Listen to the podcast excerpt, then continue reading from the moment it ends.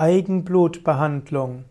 Eigenblutbehandlung ist eine, ein Heilverfahren in der Naturheilkunde bzw. in der Komplementärmedizin.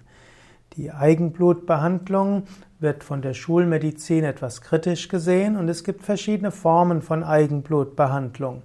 Die einfachste Methode wäre, man entnimmt das Blut des Patienten man geht davon aus, dass im Blut des Patienten Informationen über die durchgemachten Krankheiten sind.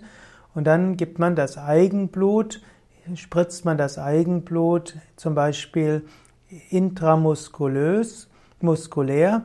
Und dann gibt es eine Aktivierung des Immunsystems.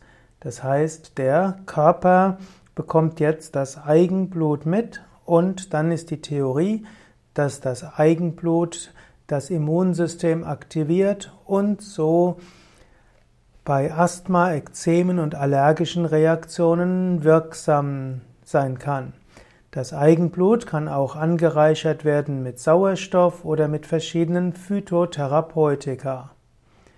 Ob Eigenbluttherapie, Eigenblutbehandlung wirklich hilfreich ist, dort streiten sich die Gelehrten.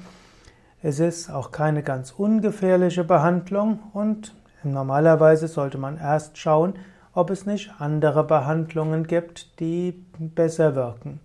Und natürlich ist die Eigenblutbehandlung etwas, was man von, nur von einem kompetenten Arzt oder Heilpraktiker durchführen lassen soll.